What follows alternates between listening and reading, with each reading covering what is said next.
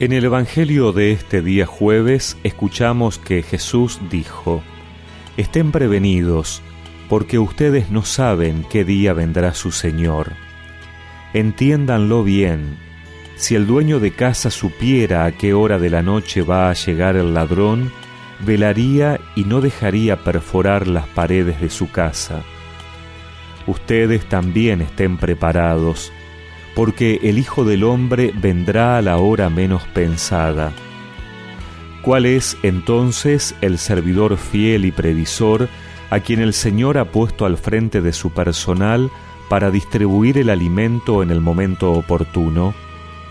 Feliz aquel servidor a quien su Señor, al llegar, encuentre ocupado en este trabajo. Les aseguro que lo hará administrador de todos sus bienes. Pero si es un mal servidor que piensa, mi señor tardará, y se dedica a golpear a sus compañeros, a comer y a beber con los borrachos, su señor llegará el día y la hora menos pensada y lo castigará.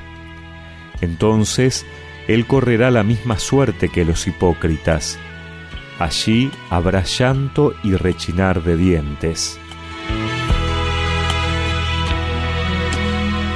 Estar prevenidos no es estar asustados o atemorizados. Estar prevenidos es hacer lo que el Señor nos ha encomendado. Así, cuando venga, nos encontrará ocupados en la tarea. No se trata tampoco de no descansar ni dedicar tiempo para la familia o los afectos. Lo que el Señor nos enseña es a no posponer indefinidamente la tarea que nos ha encomendado, pensando que hay tiempo de sobra, que cuando terminemos con las ocupaciones del mundo, que nos retiremos de la vida laboral o que los hijos ya estén grandes, será el tiempo para dedicarse a Dios. Así, corremos el riesgo de seguir la misma suerte que los fariseos, que tan duramente ha cuestionado Jesús en el Evangelio de los últimos días. ¿Y cuál es la tarea que nos encomienda Jesús?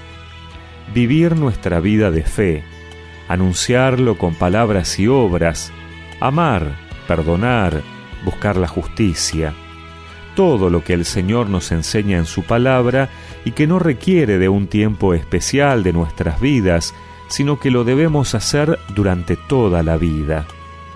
Por eso, quien vive su vida en Jesús no tiene por qué tener miedo del final del mundo ni de la propia vida no nos debemos dejar asustar por teorías apocalípticas que predicen un inminente final de los tiempos.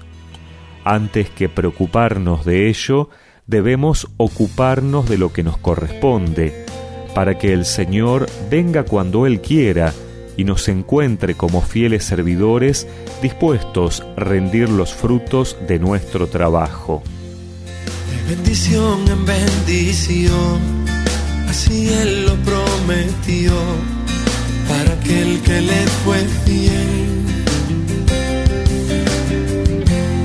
De bendición en bendición, ya no existe más temor, porque mi vida es restaurado. Quiero llenar mi vida de tu aroma,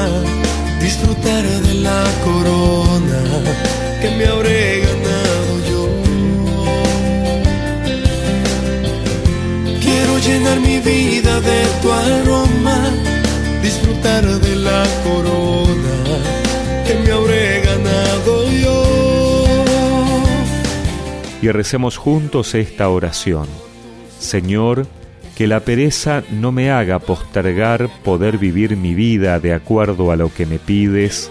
Amén y que la bendición de Dios Todopoderoso, del Padre, del Hijo y del Espíritu Santo los acompañe siempre. Quiero vivir bajo tu unción, que se respira en mi amor y agradarte. Hacer tu voluntad y yo quiero vivir bajo tu unción, que tu perfume sea mi